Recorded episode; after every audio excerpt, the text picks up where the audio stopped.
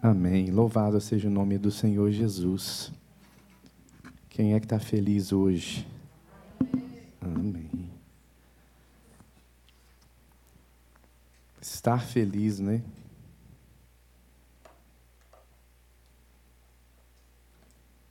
Estar feliz é uma condição ou estar feliz é uma situação?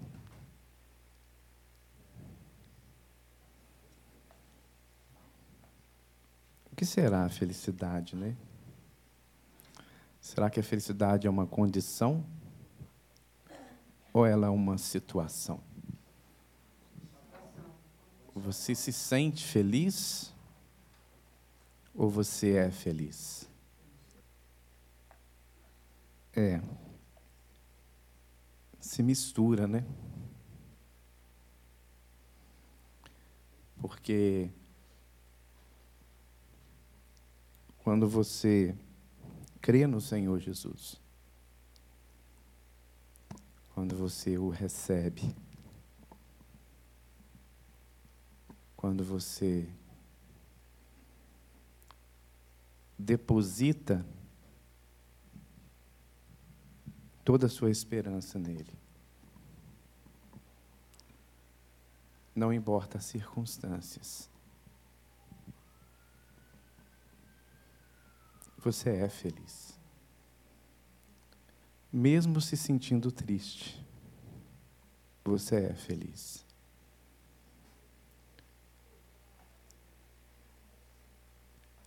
O apóstolo Paulo, no segunda carta aos Timóteos, lembra a Timóteo, né?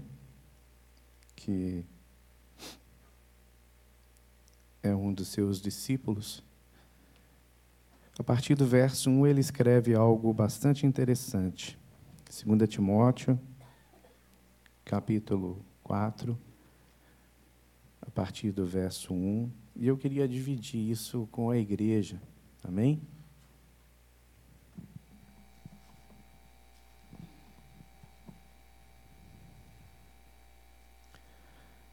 Paulo diz assim: você tem a versão, né, que você pode, se quiser, acompanhar aí na tela.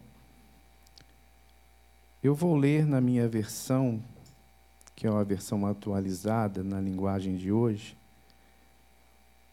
que elas querem dizer a mesma coisa com palavras diferentes.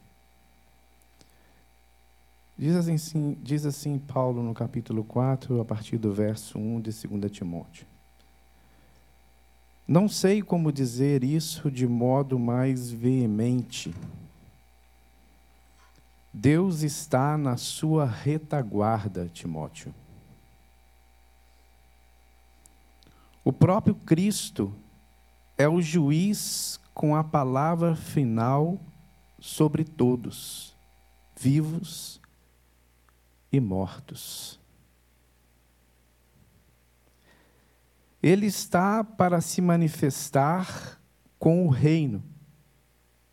Portanto, intensifique o trabalho de divulgação da mensagem e seja vigilante.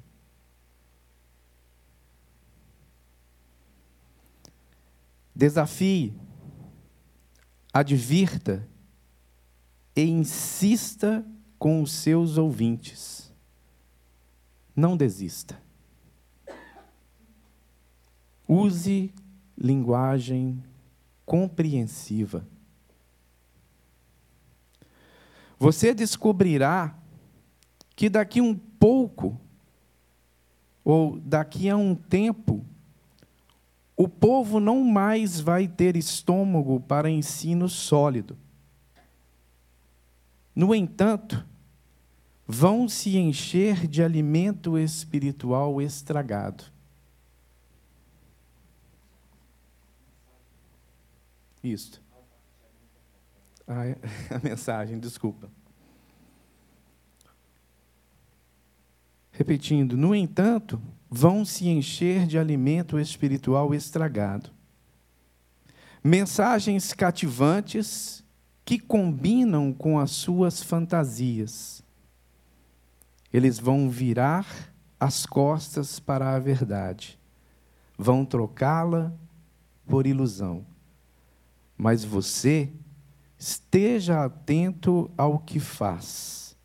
Encare os tempos difíceis junto com os bons. Mantenha a mensagem viva. Faça um trabalho bem feito como servo de Deus. Assuma o comando, porque eu estou para morrer. A minha vida é uma oferta no altar de Deus. É a única corrida que vale a pena disputar. Tenho corrido com esforço até o fim. Tenho conservado a fé por todo o caminho. Tudo que existe atrás de mim agora é a ovação, o aplauso de Deus. Submeta-se a isso, pois Ele é um juiz honesto. Ele vai fazer o que é certo, não apenas para mim, mas para todos os que estão ansiosos por sua vida. Amém? Recline sua cabeça. Pai querido, em nome de Jesus. Nós estamos aqui nesta manhã mais do que para uma reunião. Nós estamos aqui nesta manhã para ouvir a tua palavra. Senhor, essa palavra ela é viva e ela é eficaz. E o Senhor nos diz que nós devemos pregá-la tempo e a fora de tempo, e devemos insistir em dizer o que é a tua vontade para as nossas vidas. Por isso, Deus, em nome de Jesus Cristo, eu te peço que o teu Santo Espírito que está aqui nesta manhã, possa, ó Deus, em o nome de Jesus Cristo, convencer os nossos corações do pecado, da justiça e do juízo. E que através, Senhor, da tua palavra, vidas possam, ó Deus, converter os seus caminhos a Cristo vidas possam tomar posição, ó Deus, no sentido de se dobrar diante dos teus pés, ó Deus. Em o nome de Jesus Cristo, ó Pai, que esta palavra possa frutificar e que possa, Senhor, trazer frutos dignos de arrependimento, ó Pai, para que nós possamos estar de conformidade com a tua palavra. É a minha oração em nome de Jesus. Amém Amém. Amém. Louvado seja o nome do Senhor. Amados, a vida com Cristo não é uma vida fácil.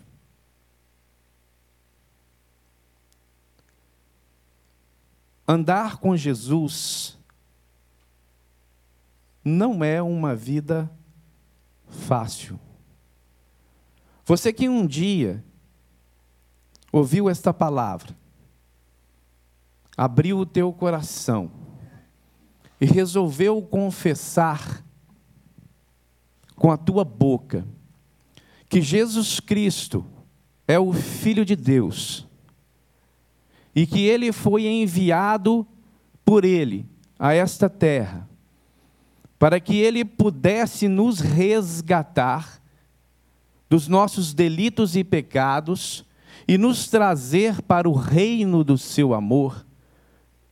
E você hoje se diz um cristão, você hoje se diz um homem, uma mulher que serve ao Senhor, você deve saber que a vida com Cristo não é uma vida fácil. Ah, pastor, mas nós temos Jesus, mas nós somos os servos de Deus, mas nós somos e temos todo o poder, segundo o poder que opera através de Jesus Cristo e de Deus. Como é que a nossa vida não é uma vida fácil? Eu não estou dizendo que você que decidiu entregar a sua vida a Jesus é uma pessoa derrotada.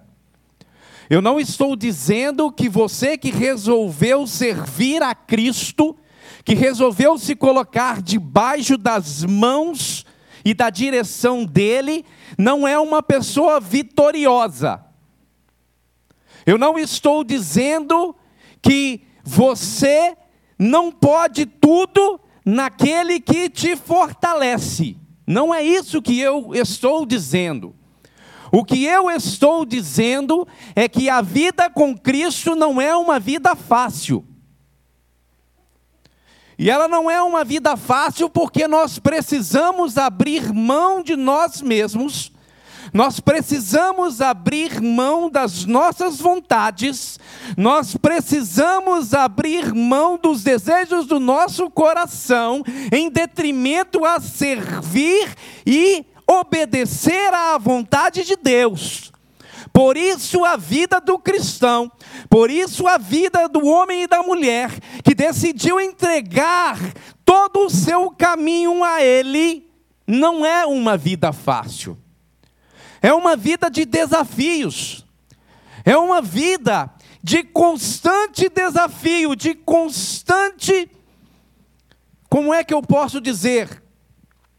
Frustrações. Frustrações, principalmente quando se fala a respeito daquilo que nós queremos, daquilo que nós desejamos. Porque o homem ele é composto de corpo, alma e espírito. O corpo, a carne, é este veículo, né? Onde a sua alma e o teu espírito está depositado. Se o teu espírito sai deste corpo, ele não tem outra coisa a fazer a não ser cair se desintegrar, desintegrar, desintegrar e voltar ao pó, que foi de onde é que ele veio. Portanto, a única coisa que faz com que este corpo se movimente, ande, fale, pense, é o espírito que habita em nós. Mas além de espírito e corpo, nós também somos compostos de alma. A alma é a sede do nosso sentimento. A alma é aquilo que nós chamamos de mente, de coração. São a sede das nossas emoções. Por isso é que a palavra de Deus diz que nós devemos transformar as nossas mentes, transformar os nossos corações transformar as nossas vontades pelo conhecimento da palavra de Deus. Porque se a sua mente, se o teu coração, se a tua vontade está de conformidade com esta palavra,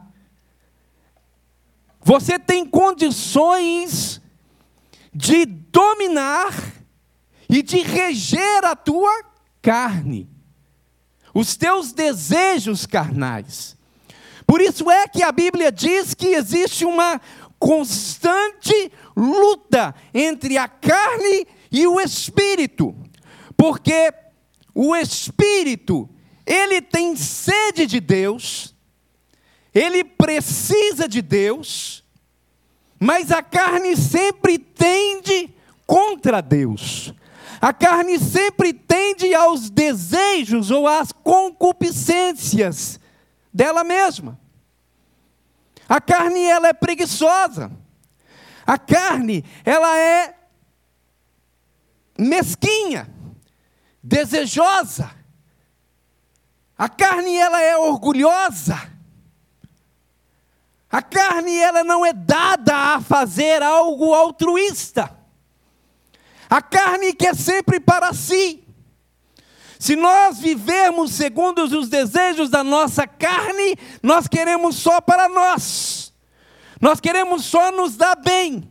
Nós queremos só ganhar, em detrimento que outros percam. Quando nós vivemos segundo a nossa vontade, segundo a nossa carne, nós até concordemos que os outros tenham alguma coisa, que os outros também se beneficiem de alguma coisa, desde que esta coisa não seja nossa. Desde que isso não tenha que ser tirado de mim. Para que o outro tenha. Portanto, quando nós conhecemos esta palavra, quando nós entendemos que Cristo veio para transformar as nossas vidas, para mudar a nossa velha natureza, a nossa natureza carnal, para nos fazer novo, nova criatura, renovados pelo conhecimento da palavra, tendo as nossas mentes reformadas, reestruturadas, de acordo com a vontade de Deus, nós vemos que servir a Cristo não é fácil. Demanda dor, demanda entrega, demanda altruísmo, demanda de nós perder para que o outro ganhe. Demanda que nós saiamos do nosso conforto para servir ao outro, para servir a um propósito em que você não será beneficiado. Ah, pastor, mas não é isso que eu ouço. A Bíblia diz que nós somos as pessoas mais felizes dessa terra, que se nós crermos em Deus, nós comeremos o melhor que há nessa terra, que tudo será nosso. Meu amado, você precisa entender o contexto em que essas palavras foram ditas. Examine a vida de Cristo. Quem foi Jesus? Um homem que se entregou a todo tempo, o tempo todo. Se entregou ao tal ponto que teve que morrer, que foi crucificado, que foi morto, sem ter feito mal a ninguém. Examine a vida dos apóstolos, homens que se entregaram, homens que se deram em favor do Evangelho, em favor da pregação dessa palavra, da pregação das boas novas do Evangelho, de uma novidade, que foram conquistando corações, que foram mudando o relacionamento de Deus, Pai, Criador dos céus e da terra e tudo quanto há nele, com o homem, a sua criatura. Antes que Jesus Cristo viesse, havia inimizade entre Deus e o homem. Mas quando Jesus vem, e através da sua vida de obediência, ele paga o preço do pecado, ele nos traz para o reino da sua luz. Ele nos purifica dos nossos pecados, Ele paga a dívida que estava contra nós, e Ele nos faz nova criatura, Ele nos faz novamente ter acesso a Deus, porque é isso, e é para isso que Cristo veio, para que eu e você novamente pudéssemos ser amigos de Deus para que eu e você novamente pudéssemos ter acesso a Deus. E é por isso que a Sua palavra diz que Ele é o único caminho entre o homem e Deus. Que não há outro caminho a não ser Ele, porque Ele foi o único que pagou o preço. O preço que nos torna amigos de Deus. Mas quando nós nos convertemos, quando nós entendemos a palavra de Deus, quando nós ouvimos a boa nova, quando nós nos tornamos amigo de Deus, é impossível não viver uma vida desafiadora. É impossível viver numa nice. É impossível viver as mil maravilhas.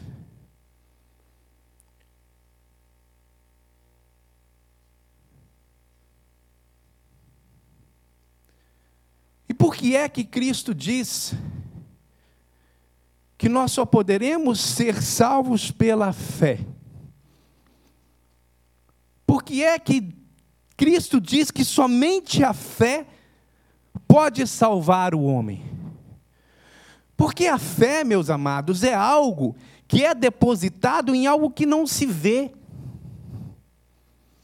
A fé é algo que, que é depositada em algo que não está nas circunstâncias, nos momentos da vida, nas dificuldades que os nossos olhos veem, que a nossa carne sente. A fé é a única forma de nós continuarmos perseverantes naquilo que é ensinado por Cristo. Porque quando nós abrimos os nossos olhos físicos e os nossos ouvidos físicos, o que nós vemos e o que nós ouvimos só nos colocam para baixo, só nos levam contra esta palavra, contra aquilo que é ensinado aqui. Portanto, a única forma de ter realmente uma vida com Cristo é crer na Sua palavra, crer nas Suas promessas, crer naquilo que Ele disse. Crer que Ele estará conosco todos os dias das nossas vidas. Crer que nós não devemos andar ansiosos por aquilo que vamos comer ou por aquilo que vamos vestir, mas nós devemos, ao contrário de andar ansiosos, lançar sobre Deus toda a nossa ansiedade, porque Ele tem cuidado de nós. Crer que quando nós professamos e quando nós dizemos que somos cristãos, nós decidimos tomar um caminho da fé. Um caminho que você não vê a luz do fim do túnel, mas você sabe que ela está lá. Você não vê o milagre, mas você sabe que ele está lá. Você não vê a vitória, mas você sabe que ela já é sua. Você não sente a alegria muitas das vezes, mas você sabe que você é feliz porque você é vencedor. E as pessoas olham para você e dizem: como é que você pode ser vencedor? Olha pelo que você está passando, olha a tua vida, olha a tua condição,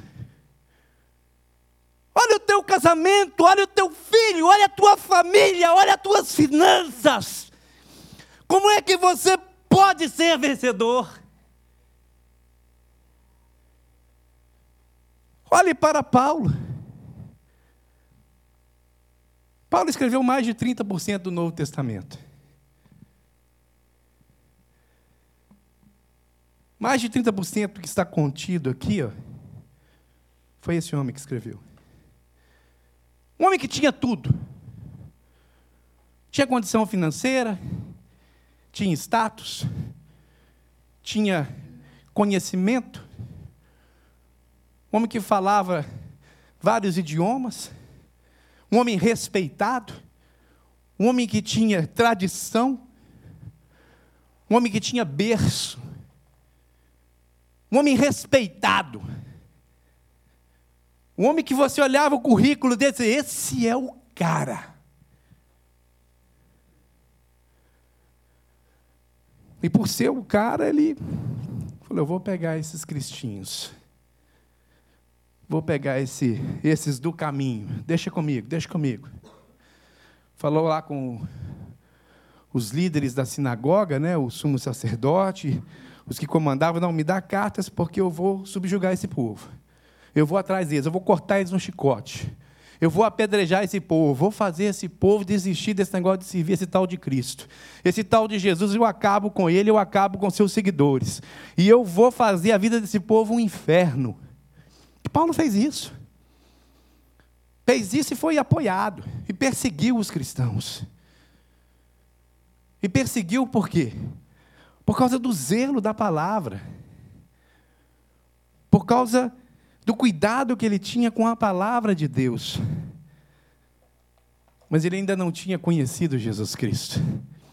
Ele ainda não tinha falado com Jesus. Ele não tinha ainda ouvido a boa nova do Evangelho. Ele ainda não tinha ficado face a face com Cristo. E num dia, enquanto ele perseguia os cristãos, enquanto ele dizimava os cristãos, enquanto ele chicoteava e prendia e julgava nas, nas, nas masmorras, e quando ele, enquanto ele apedrejava aqueles que serviam e diziam ser servos fiéis a Cristo, Cristo um dia se colocou diante dele. E a Bíblia diz que no caminho para Damasco, Paulo vê a Cristo. Ele olha e vê a Cristo. E junto com a sua comitiva, ele ouve uma voz que ele diz: Paulo, Paulo, Saulo, Saulo, por que é que tu me persegues? Duro é recalcitrar contra os agrilhões de Deus, ó Saulo. Ele diz: Quem és tu? Saulo, sou eu, Jesus Cristo, aquele a quem tu persegues. E a Bíblia diz que ele cai, ele se coloca de rosto em chão, ele perde toda a sua altivez, ele perde todo o seu orgulho, ele perde toda a sua pompa, ele perde toda a sua circunstância e ele se vê obrigado a cair aos pés de Cristo. E quando ele conhece a Cristo, a vida dele muda. Quando ele reconhece que Jesus Cristo é o Filho de Deus, quando ele crer com o seu coração e ele professa com a sua boca que Jesus Cristo é o Senhor, a sua vida muda. E o que, que acontece com Paulo? Ele continua sendo o bambambam? Bam, bam? Ele continua sendo o hebreu de hebreus, ele continua sendo o cara que estudou aos pés de Gamaliel, que tinha todo o conhecimento, que tinha toda a educação, que transitava entre o grego e o hebraico, né? que falava com toda a eloquência. Não. Paulo cai. Cai e se vê na dependência de Cristo. E Jesus Cristo começa a deixar com que Paulo viva uma vida de vitória. Primeira coisa que Jesus faz com ele é o quê? Leva ele três anos para o deserto. Três anos no deserto para tratar com ele. Para mudar a vida dele. Para quebrar Paulo. Para amassar ele. Para dizer: olha, tudo isso que você era nunca foi nada. A partir de hoje eu vou te mostrar o que é ser. E ser é pertencer ao meu Pai. Quando você passa a pertencer a Deus, quando você passa a ser o filho de Deus, aí sim você é. Porque antes disso você nunca foi nada. Mas aos olhos dos homens, aos olhos da sociedade, Paulo foi só decaindo. Paulo perdeu toda a sua autoridade, perdeu toda a sua posição, perdeu todas as, as, desculpa, as posses que ele tinha. E Paulo passou de perseguidor a perseguido. E Paulo literalmente comeu o pão que o diabo amassou. A Bíblia diz que Satanás esbofeteava a sua cara. Por quê? Porque Deus permitiu. Porque Deus lhe pôs um espinho na carne, para que ele não se ensoberbecesse. Quem é que foi que colocou Paulo nessa, nessa circunstância? Foi o diabo? Não. Não foi o diabo que fez isso com Paulo. Foi Deus, porque o diabo, Ele não tem intenção de que eu e você não sejamos soberbos. Essa intenção é de Deus. O diabo não tem intenção de fazer com que eu e você não reconheça a nossa insignificância, muito pelo contrário, ele quer que nós achemos que nós somos o bambambam, bam, bam, que nós somos o melhor dos melhores, que nós somos o maior dos maiores. Mas Deus colocou em Paulo um espinho na carne, para que ele não se ensoberbecesse por aquilo que Deus havia de fazer na vida de Paulo.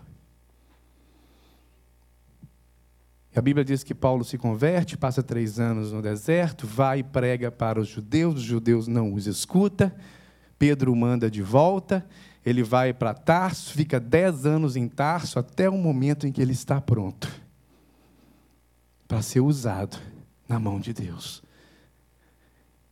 E aí, juntamente com Barnabé, ele é enviado a Antioquia e começa a pregar e a falar do amor de Deus e começa a plantar a as igrejas do Senhor Jesus Cristo e começa a pregar o Evangelho na Ásia e em todas as regiões em que Deus o mandou. A Bíblia diz que ele fez três viagens missionárias e ele plantou muitas e muitas igrejas. Ele foi um homem tremendamente usado na mão do Senhor.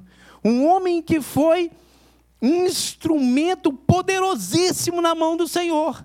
Mas vai ver a vida de Paulo. Vai lá olhar para você ver se a vida dele era fácil. Paulo, para você ter uma ideia, não gastava dinheiro com hotel, meus amados. Ele pregava de dia e de noite, dormia na cadeia. Era chicotada, era varada, era apedrejamento, naufrágio. Pensa nas piores coisas que podia acontecer com um homem, era Paulo. Pensa nas piores situações que podia vir sobre a pessoa. Era Paulo. A pessoa olha para uma coisa esse cara, pelo amor de Deus, vou andar perto dele, não. O cara só toma na cabeça. O cara, quando não é apedrejado, o cara é chicoteado. Quando não é chicoteado, o cara ele é toma varada. Quando não toma varada, o cara está dormindo na cadeia. Quando não é o povo, é o povo, o próprio judeu que vai contra ele. Quando não é os judeus, é a igreja que ele plantou que está contra ele. O cara vivia perseguido, o cara vivia em luta, o cara vivia nos desafios. Mas ele era um homem de Deus.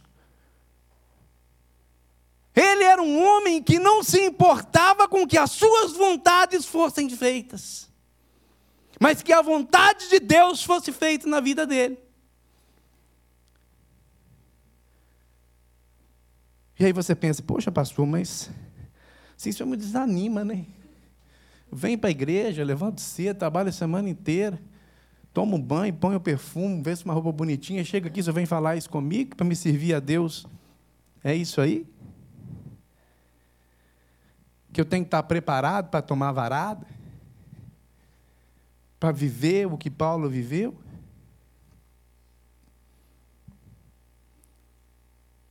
Paulo esteve preso em Roma duas vezes. A primeira, quando ele escreve a carta aos Filipenses. Ele ainda era preso de César e ele vivia algemado 24 horas com uma guarda pretoriana. Mas vivia em casa. Ele recebia visita. Ele conseguia pregar, ele conseguia falar do amor de Deus. Ele conseguia ver as pessoas, receber né, as pessoas, escrever cartas, ler os seus pergaminhos.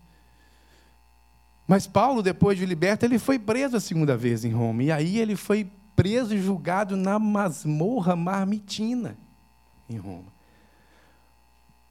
Paulo foi julgado no calabouço. Paulo foi condenado à morte. A primeira prisão de Paulo era uma prisão religiosa, eram os judeus que estavam dizendo que ele era um falso profeta, que ele conspirava contra a palavra de Deus. A segunda prisão de Paulo, que é quando ele escreve a segunda carta a Timóteo, ele é preso como um bandido. Ele é preso como malfeitor, malfeitor. Aí você fala, pô, pastor, mas e aí? Esse homem era de Deus? É.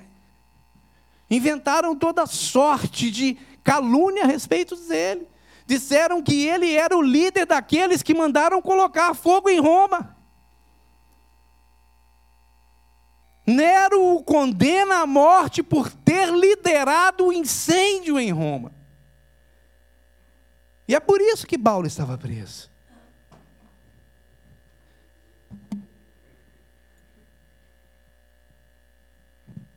Mostrarei a ele o quanto deve sofrer pelo meu nome. É isso que o senhor está me oferecendo, pastor? Eu falei, não, não é isso que eu estou te oferecendo. Eu estou querendo abrir os teus olhos, porque quando você entrega a sua vida ao Senhor, você tem que entender é que com Deus você está com Ele ou você não está com Ele. Não existe um meio termo. Ah, pastor, mas é muito difícil. Como é que é? Eu aceitei Jesus, mas eu ainda continuo pecador, eu ainda continuo cheio de dificuldades. Eu não estou dizendo que você tem que ser mudado da noite para o dia. Existe um processo. Jesus Cristo, quando Ele te salva, Ele te justifica. Ele tira dos teus olhos a venda, tira dos teus ouvidos o tapão e você consegue vê-lo. Você consegue ver a salvação. Você consegue ouvir e entender a palavra revelada no teu coração. E você é justificado e você é salvo. Mas além da justificação, nós precisamos passar pelo processo de santificação, que é o momento em que nós vivemos aqui que é o momento em que nós somos confrontados pela palavra de Deus, que é o momento em que a nossa mente vai se adequando ao ensinamento da palavra de Deus, e você diz: Olha, eu quero fazer isso, mas a Bíblia diz que eu não devo fazer isso, eu quero isso para a minha vida, mas a palavra de Deus diz que isso não é bom para mim. E a sua mente, o teu coração, que está de acordo com a palavra de Deus, começa a subjugar a sua carne e você deixa de viver segundo a sua carne e passa a viver segundo os ensinamentos do Senhor. E a sua vida é transformada, e a sua vida é mudada, e você passa por uns perrengues, você passa por dificuldades, você passa por tristezas, mas a felicidade não sai do teu coração, porque a esperança do crente não está aqui, a esperança do crente está no porvir, e quando nós morrermos, quando Cristo vir buscar a sua igreja, nós viveremos para sempre com Ele. Mas somente aqueles que creem podem ver isso, porque isso é algo de fé é algo que as circunstâncias não mostram. As circunstâncias, muito pelo contrário, conspiram contra aquilo que cremos, contra aquilo que a Bíblia diz, contra aquilo que Cristo promete, que é uma vida de vitória com Ele. O crente que anda pelas circunstâncias, ele não conhece a Cristo.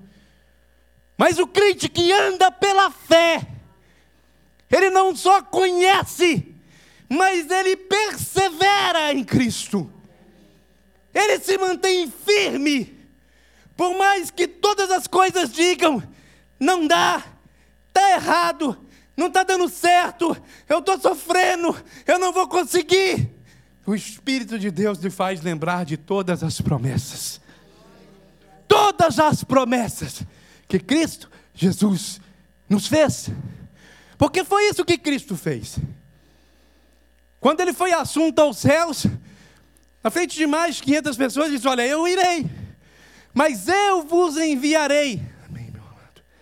Eu vos enviarei o meu Espírito, o Consolador, e ele vos fará lembrar de todas as palavras que eu vos disse.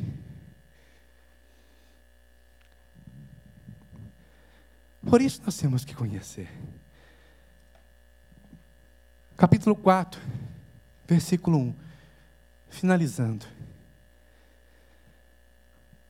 Paulo diz para Timóteo: Olha, Timóteo, Não é fácil, não. Você está vendo que não é fácil. Você conhece a minha vida. Você sabe o que eu fiz, você sabe da minha integridade. Você sabe, você mais do que ninguém sabe, que eu sou um homem íntegro. Que eu sou um homem temente a Deus. Que eu sou um servo do Senhor. Você está vendo a minha vida. Você está vendo a chicotada que eu tomei, as pedradas que eu tomei, os naufrágios que eu sofri, as calúnias, as prisões. Você está vendo. E Timóteo, eu vou dizer uma coisa: você está indo para o mesmo caminho. Mas não desiste, não, Timóteo.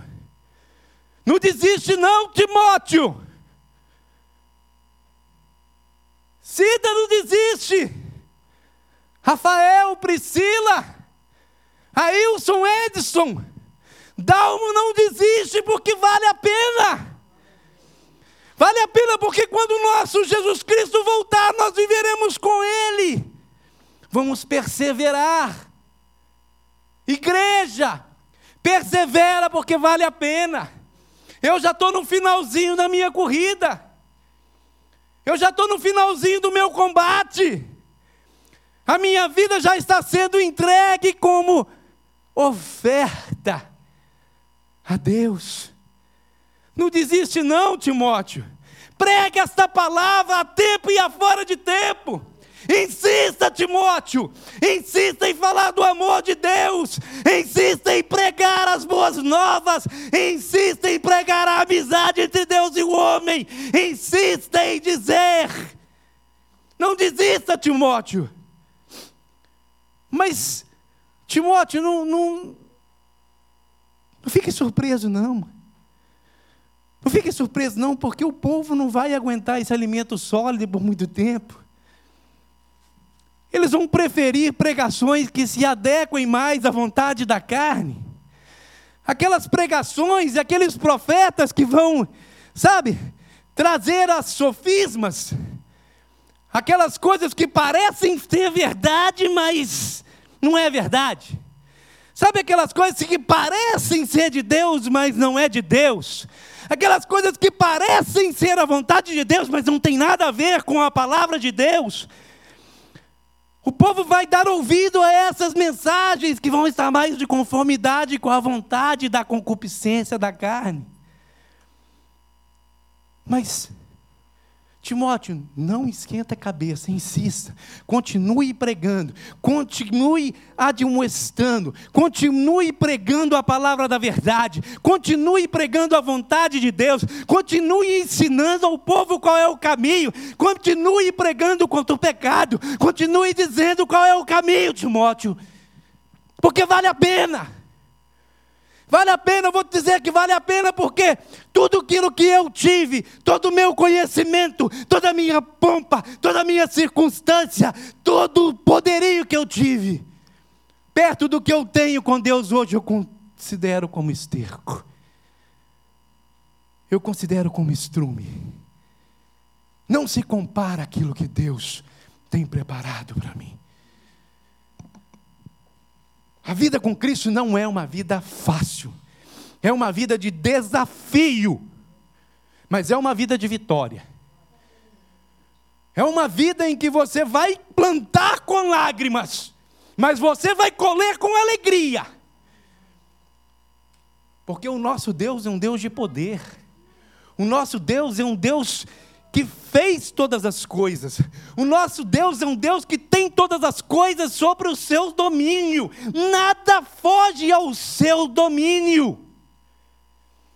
As coisas podem parecer desorganizadas, as coisas podem parecer não dar certo, mas Ele não dormita, Ele não dorme, Ele, ao seu tempo próprio, vai intervir. Ele, no momento certo, vai agir. E aqueles que creem e esperam no Senhor terão as suas forças renovadas. Meu amado, minha amada, você que um dia entregou o teu coração a Jesus Cristo, eu sei a luta que você está passando, Eu sei a dificuldade que você está vivendo. Eu sei os desafios que você vive, porque eu vivo também. Às vezes eu tenho vontade de desistir. Às vezes eu tenho vontade de largar tudo para trás. Às vezes eu tenho vontade de não honrar o nome de Deus. Às vezes eu digo, Senhor, está muito difícil. Tenho certeza que na sua vida é assim também.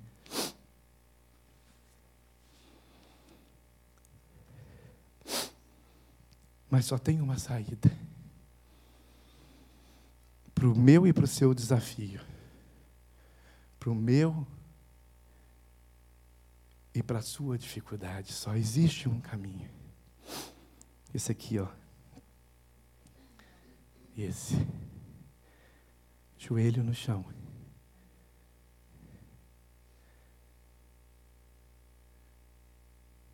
Joelho no chão. Se curvar aos pés de Cristo. Porque a Bíblia diz que aqueles que se humilharem debaixo da potente mão de Deus, Deus, ao seu próprio tempo, os exaltará. Por isso nós precisamos crer, por isso nós precisamos do Espírito Santo. Por isso, nós necessitamos que o Espírito Santo nos lembre todos os dias das promessas que Deus nos fez, que o Filho dele nos fez. Nós precisamos nos lembrar, através da leitura do, da palavra e através da oração. Nós temos que orar, meus amados. Eu não consigo entender um crente que não ora. Eu não consigo entender um crente que, que não dobra o seu joelho, que não chora na presença de Deus, que não lança sobre ele toda a sua ansiedade. Você que é crente, que não tem capacidade de chorar na presença de Deus, todos os dias dobrar o seu joelho e falar com Ele e dizer: Meu, não tem combustível. Jesus Cristo, Filho de Deus, a Bíblia diz que ele começava a curar os enfermos e o povo fazia fila e vinha sobre ele, às vezes ele se retirava.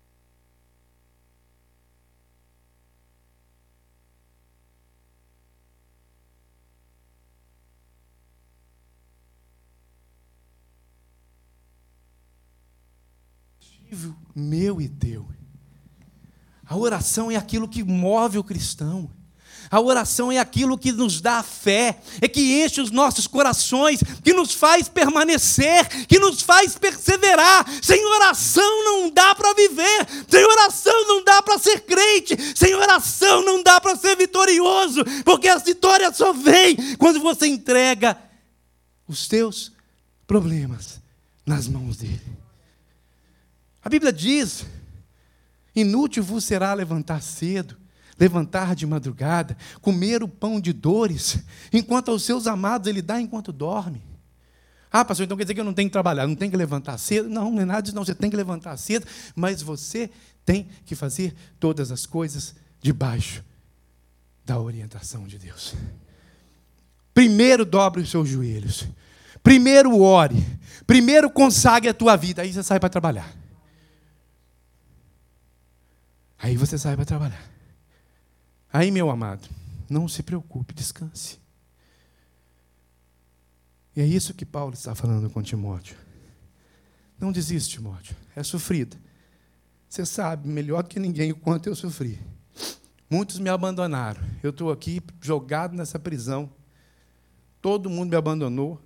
Meu primeiro julgamento, eu achei que o pessoal ia estar lá para me ajudar. Não tinha um. Todo mundo me abandonou. Mas Jesus Cristo não me abandonou. E foi a fé desse homem que fez ele chegar onde ele chegou. E é a minha e a tua fé que vai fazer com que eu e você cheguemos aonde Cristo disse que nós iríamos chegar na casa do Pai. Porque a Bíblia diz: se eu e você almejamos de Deus só algo para essa terra, nós somos os mais miseráveis dos homens. A nossa esperança tem que estar em Deus. A nossa esperança tem que estar no Senhor. Tem que estar nesta palavra. E a minha e a tua mente tem que ser renovada pelo poder desta palavra. Porque enquanto a sua mente, o teu coração não for renovado pelo poder dessa palavra, meu amado, minha amada, você vai continuar escravo da carne.